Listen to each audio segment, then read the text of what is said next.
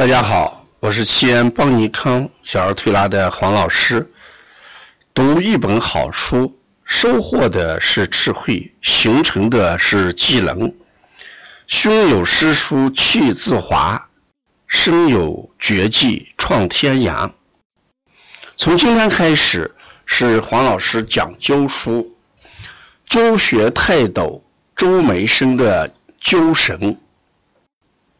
我国著名中医学家、针灸学家周梅生教授所著的《灸神》，是由青岛出版社1998年8月出版的，深受广大中医工作者和中医爱好者的推崇。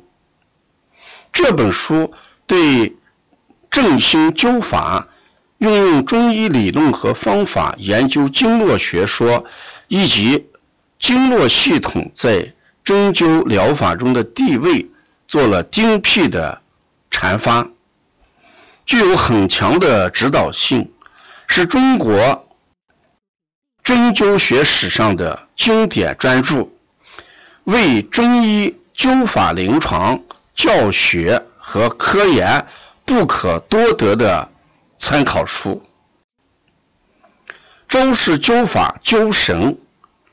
也被批为省级非物质文化遗产，所以我们今天呢，给大家推荐灸神，也是对中国当代灸学泰斗周梅生教授的尊敬和怀念。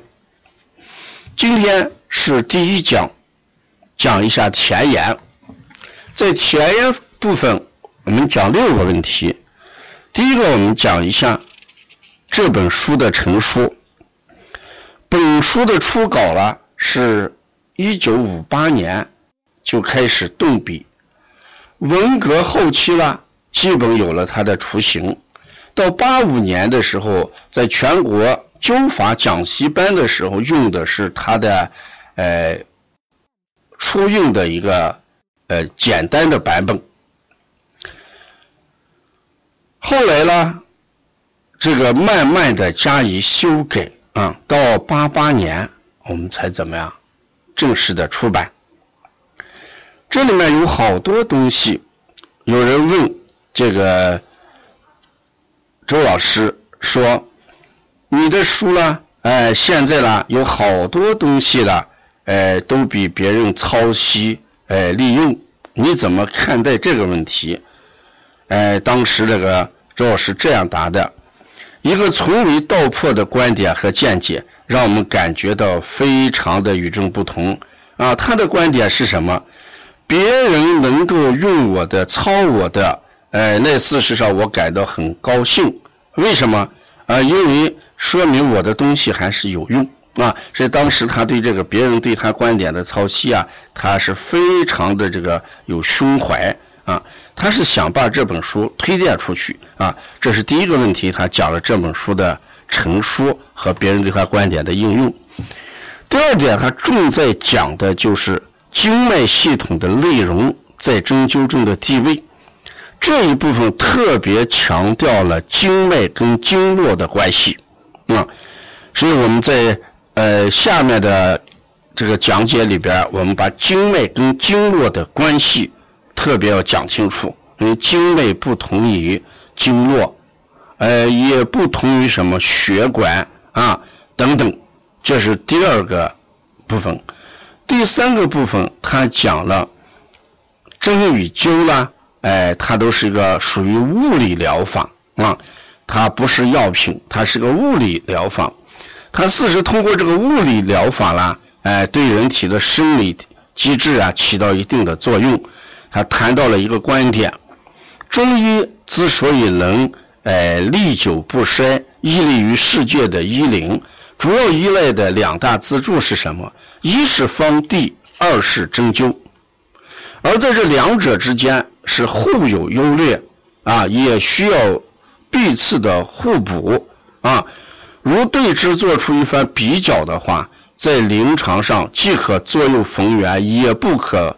取舍适当，择善而从。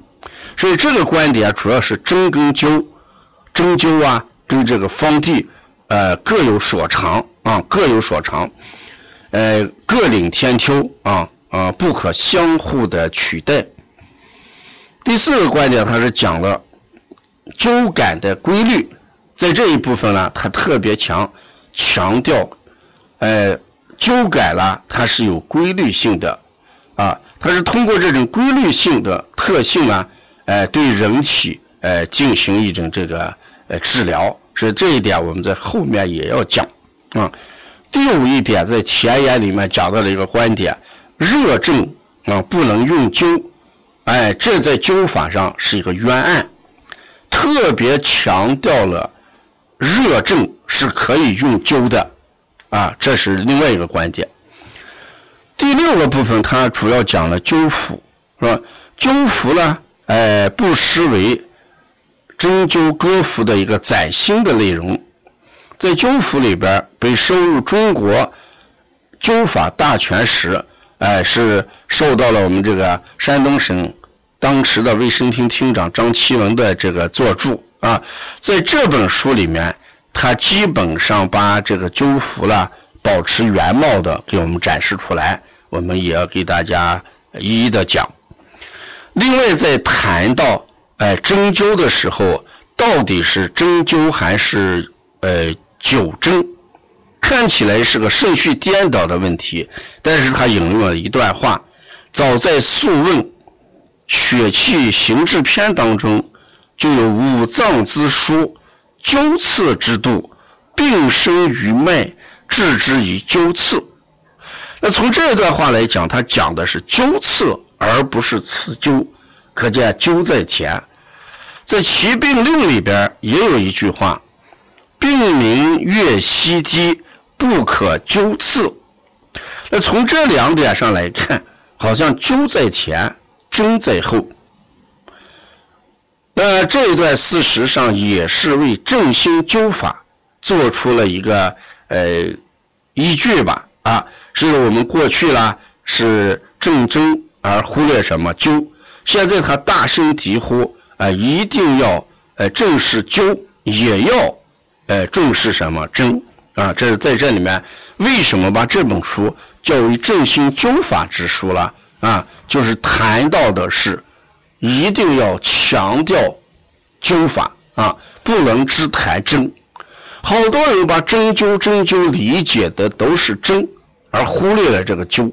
我们今天如果沿用，哎，我们这个《素问》里面的话的话，应该叫灸针，灸在前。针在后啊，所以呢，这本书呢，我安排了三十九讲啊，用三十九个时间段，把周梅生的九神呢，跟大家一起来学习。刚才讲了一下，我们讲这本书的目的，也是为了对这个教学泰斗的呃一种尊敬跟怀念啊。如果要了解更多的，请关注我讲的第二讲。谢谢大家。